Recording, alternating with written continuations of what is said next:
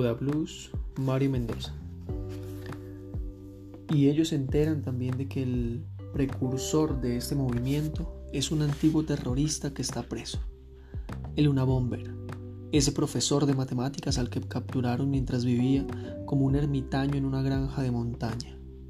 Los dos protagonistas, Vicente y Sebastián, descenderán a los infiernos para purificar fuerzas oscuras que los dominan, y poco a poco irán encontrando la salida gracias a ciertas claves que se van tomando la novela. El budismo, por un lado, y por el otro, la habilidad para transformar el sufrimiento en un canto de vida, es decir, la resiliencia, la capacidad para imponer la jovialidad por encima de toda pena y todo dolor, esa fuerza secreta que está también en el blues de los esclavos negros y que ahora, en tiempos tan asiagos como los que estamos viviendo, necesitamos con urgencia de este modo. La novela de Mendoza nos traza una posible ruta para vencer la adversidad, vacío zen y canto de vitalidad. Buda Blues.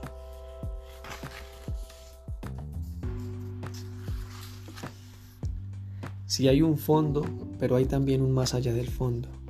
Roberto Juarros. Capítulo 1. Proyecto Apocalipsis.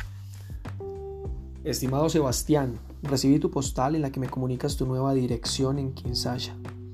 No lo creerás, pero tus palabras me llegaron en el mejor momento, como si fueran un conjuro para rescatarme de los infiernos. Han pasado tantas cosas extrañas desde que te fuiste. A veces pienso que viajaste para rescatarme de los infiernos. Lo peor para mí, ¿sabes?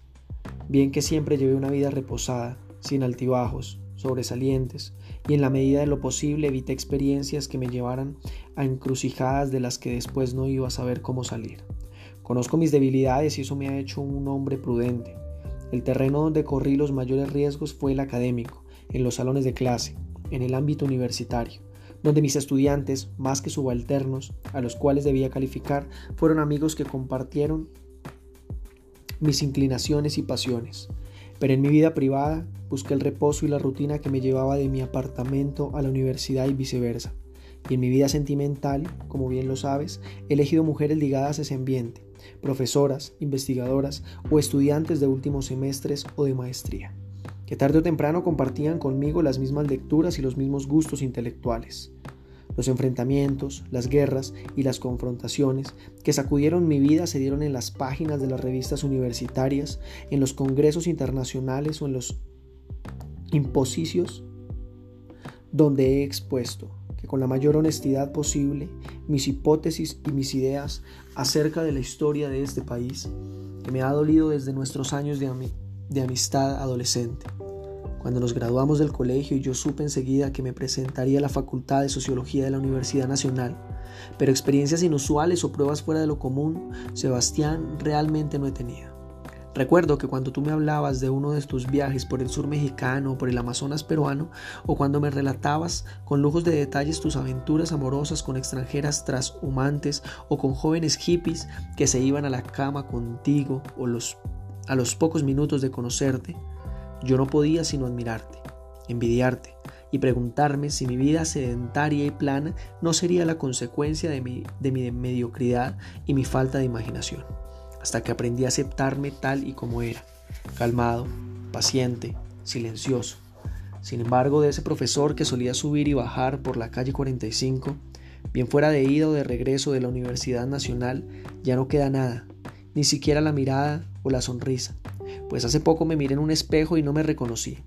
Mi antigua identidad se ha venido esfumando poco a poco, y a diferencia de otros sujetos que no saben cómo ni cuándo se inician estos procesos, yo tengo clarísimo el instante exacto en el que el mundo dejó de ser para mí un espacio propicio para el pensamiento y el debate intelectual, y se transformó en un agujero negro del que no supe de qué manera escapar, un agujero negro que me reveló mi zona de sombra, mis pesadillas más grotescas y mis remordimientos más autodestructivos.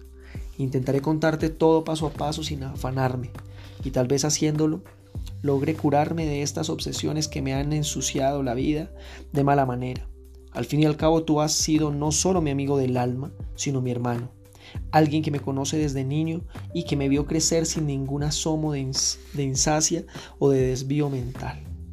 Un viernes en las horas de la tarde, cuando me disponía a cerrar la oficina de la universidad para dirigirme a mi apartamento y empezar a disfrutar del fin de semana, me llegó un mensaje urgente de medicina legal, en el que me comunicaban que un cadáver desconocido que acababa de llegar a esa institución podía ser el de un pariente mío, el tío Rafael, el hermano de mi padre, pero no estaban seguros de ello y que por eso me pedían encarecidamente que me acercara a esta dependencia para hacer un reconocimiento del cadáver y confirmar mi parentesco o descartarlo. Leí varias veces el comunicado, escrito en una máquina manual rudimentaria, de esas que aún se utilizan en ciertas oficinas oficiales sin presupuesto, o en la calle cuando uno necesita que alguien le redacte una petición legal o una queja ante alguna notaría. Lo primero que pensé fue que se trataba de una broma pesada, pero luego, al ver el nombre de mi tío escrito con claridad, descarté esa posibilidad. El tío Rafael. ¿Lo recuerdas? Había sido durante algunos años el único pariente con quien yo había propiciado cierto acercamiento, y era imposible que uno de mis estudiantes o de mis compañeros de trabajo conocieran ese episodio de mi vida. Y ese nombre en particular. Luego revisé la letra, escrita en, mi en máquina manual, borrosa seguramente a causa de una cinta gastada o sucia, los sellos, la firma trazada de afán con un bolígrafo barato, los encabezados con la dirección resaltada y entonces concluí que era un mensaje auténtico. Pero entonces venían las otras preguntas. ¿Cómo sabían ellos que podía tratarse de un tío mío? ¿Cómo sabían que yo era yo? ¿Que me llamaba Vicente Esteves? que era profesor de sociología en la Universidad Nacional y que era el único pariente vivo que ese hombre tenía en el mundo, rarísimo. Si el cadáver de Rafael estaba en medicina legal era porque nadie lo había reclamado, porque no sabían dónde estaban sus parientes, porque ese hombre no hablaba con nadie, no guardaba contacto con su familia y porque además no estaban seguros de si se trataba de Rafael Esteves o no. Entonces, si no sabían nada de nada, ¿cómo diablos habían dado conmigo? La única manera de solucionar ese misterio era presentándome en medicina legal y preguntando qué era lo que había pasado. Y aunque te parezca ruin y mezquino, lo primero que se me pasó por la cabeza como una ráfaga instantánea fueron los gastos de un sepelio decente, el entierro, la funeraria, ah, adiós a mis ahorros, que pensaba invertir en un año sabático por fuera del país, tal vez tomando notas por un libro que quería escribir hacía tiempo, la poesía chicana con conciencia histórica. O para ahondar en una investigación que mi concepto había dejado inconclusa, una visión erótica de la Iglesia Católica. Después arrepentido y avergonzado por una idea tan miserable, cerré la oficina y tomé la decisión de dirigirme a medicina legal a ver si ese hombre que estaba allí, entre los refrigeradores junto a otros cuerpos maltrechos y sangrantes, era el de mi tío, la oveja negra de la familia, que desde muy joven se había alejado de los suyos para construir una vida extraña y desconocida de la que nadie, a través de los años, había tenido noticia. Crucé la ciudad en mi pequeño Volkswagen, metiéndome en el tráfico de la calle 26 y después en las filas interminables de autos que regresaban del trabajo a esa hora por la avenida Caracas hacia el sur. Para empeorar aún más la situación, una lluvia torrencial inundaba las calles, los andenes, y había dañado varios semáforos del centro de la ciudad.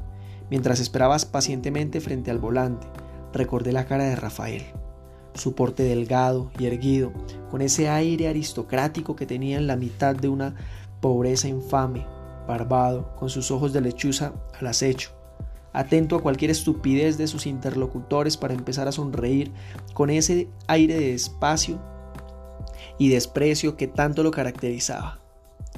Durante mis años de rebeldía adolescente yo lo había admirado de manera irrestricta.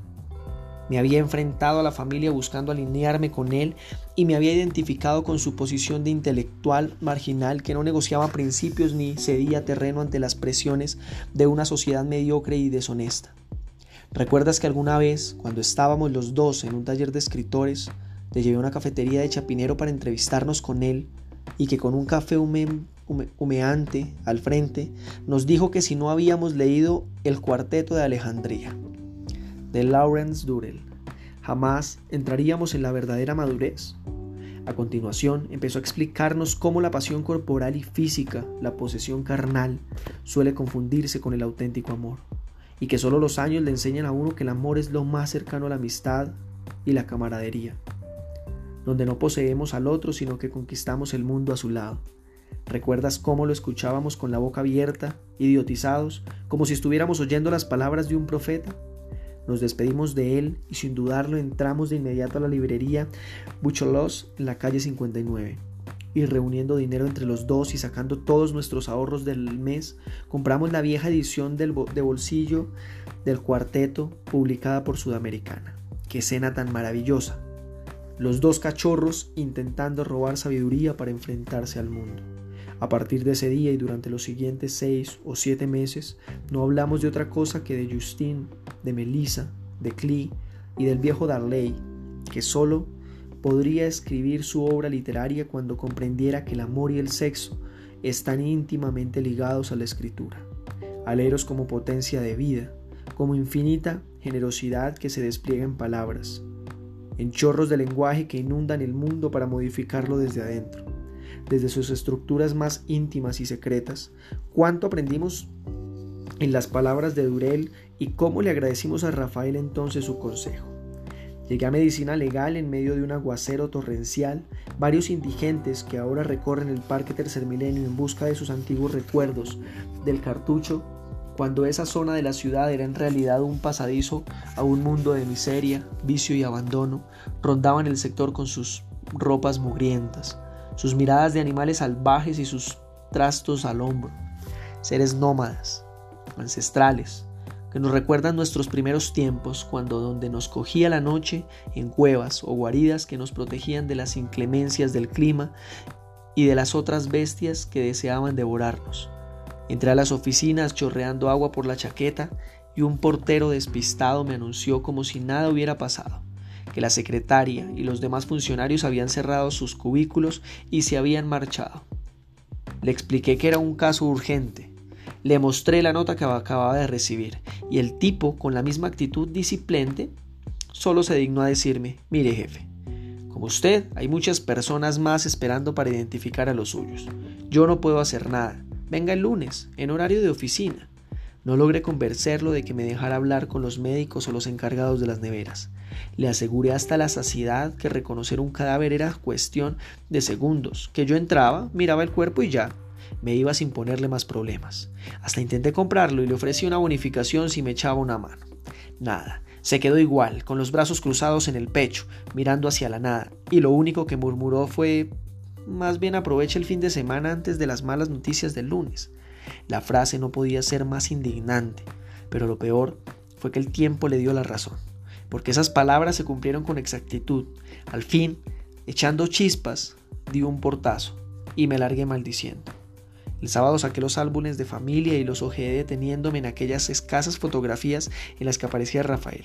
Se notaba que de joven había sido arrogante, excesivamente seguro de sí mismo, déspota, consciente de que poseía una inteligencia muy superior a la de los demás. Pero en la medida en que las fotos avanzaban en el tiempo, la figura de Rafael decrecía, se hacía más angustiante, más deprimente, su ropa empeoraba, la barba demostraba una dejadez alarmante, nunca parecía sonriente, las uñas estaban largas y llenas de mugre, y los ojos inflamados e inyectados de sangre evidenciaban largas horas de insomnio. Ya no era la oveja negra de la familia, sino un bárbaro que se iba alejando de toda civilización en busca de algo que los demás desconocían. En las últimas fotos ya ni siquiera miraba la cámara, sino que su figura, apenas esbozada, cruzaba al fondo, junto a una puerta, en el patio o al lado de unas escaleras. Se notaba que ya no podía hablar, que no soportaba la cercanía de los demás y que se estaba alejando de manera vertiginosa hacia una dimensión nebulosa que solo él podía evitar.